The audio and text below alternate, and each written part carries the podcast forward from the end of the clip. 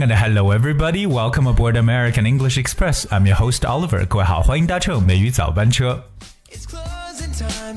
这几天呢，生活在北方的朋友们应该是深刻的体会到了这个秋天的到来。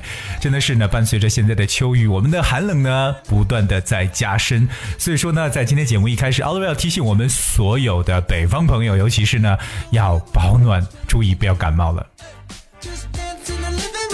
而今天呢，也是十月八号，我们这个长假归来的第一天的一个工作日。工作日，当然今天呢，也是我们中国的一个传统的一个历法。All right, it is one of the one of the solar calendar, uh, in China, which is the cold dew。哎，今天呢，就是到了另外一个节气，那就是寒露。所以呢，Oliver 想带着大家今天来了解一下这个节气，大家需要注意的地方，包括呢，哎，有哪些东西可以吃呢？而我们知道呢，traditional Chinese lunar calendar divides the year into 24 solar terms. Cold dew or 寒露, the 17th solar term of the year, begins on October 8th and ends on October twenty second。那今年的寒露呢，仍然是十月八号开始到十月二十二号结束，这是我们二十四节气当中的第十七个。所以掐指一算，觉得时间过得真的是特别特别快。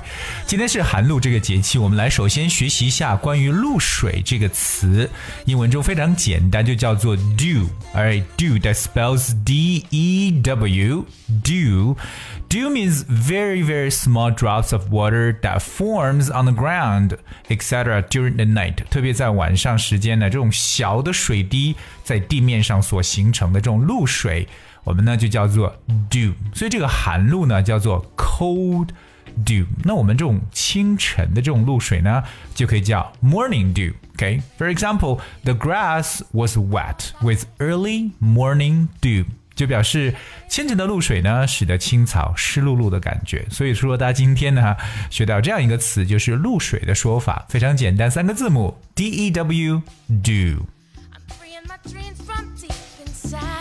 And of course, at this time, temperatures are much lower than in white dew in most areas of China. The dew is greater and colder, and there will be less rain. Autumn crops will be ripe.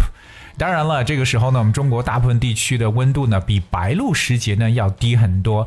那露水呢也越来越大，越来越冷。那雨水当然呢会越来越少。秋天的这个庄稼呢，当然了，已经成熟了。 对，大家都知道，说到这个庄稼成熟啊，这个词叫 ripe，that's R I P E ripe。Ripe usually means fruits or crops fully grown and ready to be eaten，就表示成熟的，特别呢指的是水果或者一些农作物。For instance, I found plenty of ripe strawberries，就表示我发现了很多成熟的草莓。 那今天到了寒露这个时节，大家有哪些特别要去了解的知识点呢？第一个呢，就是在这段时间会出现常见的一种气候，就是 foggy autumn。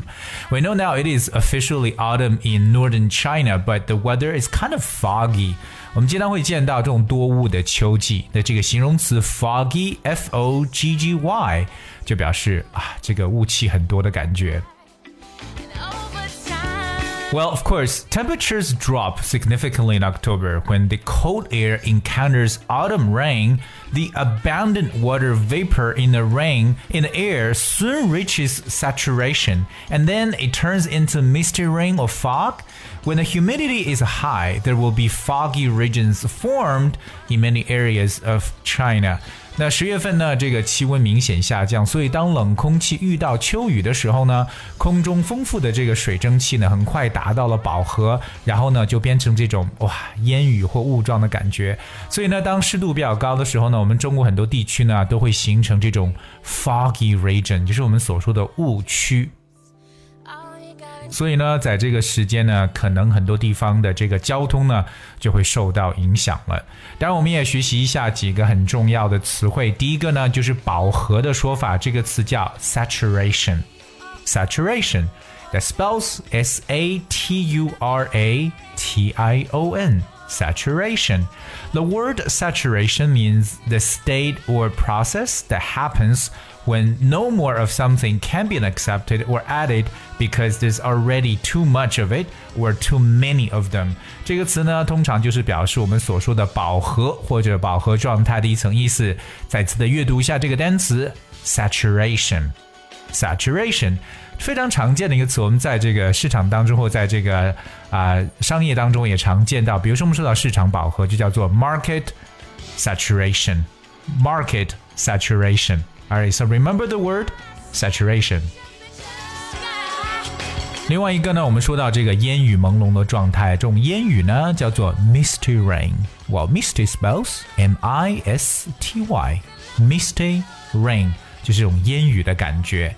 另外一个呢，对于湿度的说法，各位要了解，我们叫 humidity。 humidity, H U M I D I T Y. Of course, humidity 当然来自它的形容词，我们叫叫 humid, right? 湿润的。So humidity means the amount of water in the air，就表示空中的空气中的这个湿度。That's called humidity. We have, for example, high humidity or low humidity，就表示高湿度和低湿度。 当然了，我们知道这个时节天气转冷，大家要保暖。那除此以外呢，其实寒露这个时节又哎几种水果呢，大家可以去吃的，对我们的身体应该是有很多的好处。第一个要推荐给大家的就是 It is the season for eating pomegranate. OK，pomegranate，、不知道大家听到这个词有没有反应啊？Pomegranate，What is pomegranate？我们首先拼一下这个词，还比较长啊。这个单词 spells P O M E。G R A N T. Sorry, one more time, please. P O M E G R A N A T E. Pomegranate. Pomegranate. What is pomegranate? Well, pomegranate, of course, is a fruit. 这是一种水果. It's round fruit with thick, smooth skin and red flesh full of large seeds. 那我这样用英文去解释，不知道大家能不能听出来这是什么水果？那是圆形的，thick, smooth skin。哎，这个果皮呢比较的 光滑，但是比较厚。And red flesh，哎，红色的果肉，full of large seeds，有很大的这个这个我们所说 seed 就表示颗粒，这就是我们所说的石榴。嗯，所以记住了，秋天之际我们要吃石榴嘛？这个词叫做 pomegranate，pomegranate。So, of course, pomegranates are ripe during cold dew. Pomegranates have been cherished for their exquisite beauty, flavor, color, and health benefits for centuries. 所以在这个寒露期间成熟的石榴呢，当然它其外表非常的漂亮、美味、色泽鲜艳，对不对？而且呢，具有保健功效，备受人们的喜爱。所以看起来这个石榴啊，真的是打开之后，这个颜色真的是特别特别的漂亮，right? So remember the word pomegranates。 除了石榴之外呢，其实这个季节还有另外一个非常有益于我们身心健康的一个食物呢，叫做 hawthorn。hawthorn，that's H A W T H O R N。Hawthorn，看到这个词，很多人可能会觉得怪怪的。What's hawthorn? Hawthorn is like a bush or small tree with thorns, white or pink flowers and small dark red berries。我觉得简单讲 red berries，红色这种莓，大家能不能想起来啊？其实 hawthorn，嗯，它其实表皮蛮硬的，就是我们常说的山楂。OK，就像山楂树叫 hawthorn。H A W T H O R M，我们都知道吃山楂可以是这个健胃，对不对？So there is a saying that goes, "It is time to harvest hawthorn during cold dew." Well. Extracts of the berries have long been used in herbal medicine. The antioxidants in hawthorn are thought to be boost heart health by strengthening blood vessels and stimulating blood flow. 后面说到了这个吃山楂的一个功效了，对吧？那寒露时节呢，也是收获山楂的时山楂的时节。那浆果提取物呢，长期以来被用为可以做这种我们的中草药。那山楂中的这种抗氧化剂呢，被认为是可以通过就增强血管呢，刺激血液流动呢，来促进我们的 heart health，就是我们的心脏健康。所以大家要了解这里面的说法，比如我们说到一个提取物，这个词叫做。extract extract E X T R A C T. Extract. It is a substance that has been obtained from something else using a particular process，就是提取物、浓缩物的意思。Extract。那我们来看到我们这个身体上所说的血管呢，叫做 blood vessel。blood vessel vessel v e s s e l 这两个单词 blood vessel. Alright, so blood vessel is any of the tubes through which blood flows through the body。大家能看到这种血管的说法。另外看一下促进血液循环，就是 stimulate blood flow。stimulate blood flow，促进血液循环。今天 Oliver 跟大家呢讲的是我们的第十七个这个节气，就是 Cold do 我们所说的这个寒露这样一个季节。但是这个时节当中呢，大家记住呢，一定要学会保暖，因为湿度呢在不断的增强，当然了，温度也在下降。另外注意一下，我们今天讲了两个大家可以去哎在这个季节常吃的东西，一个就是 pomegranate 石榴，另外一个就是 hawthorn 山楂。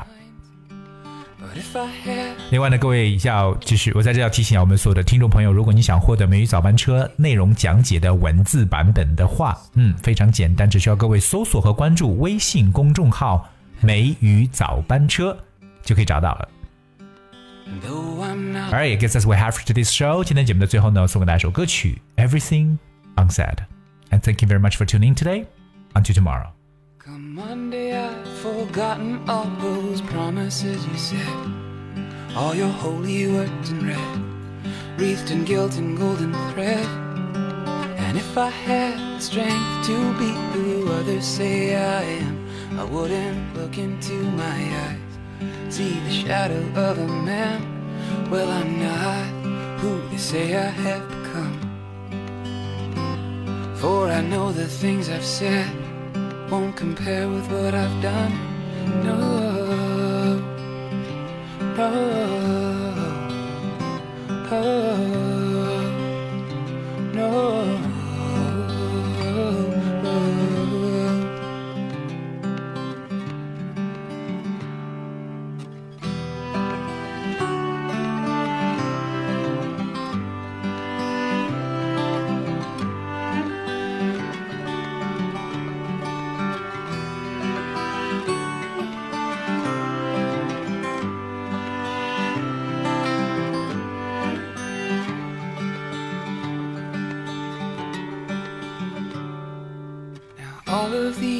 Monstrosities, choices I have made, and they will not go away. I've made my bed and here I lay. But is there still forgiveness if we know what we have done? Woe to every single one who spared the rod and blamed the sun. Well, it's not just the day that needs the night. Seems to me it's in the darkness we can finally see the light. Oh.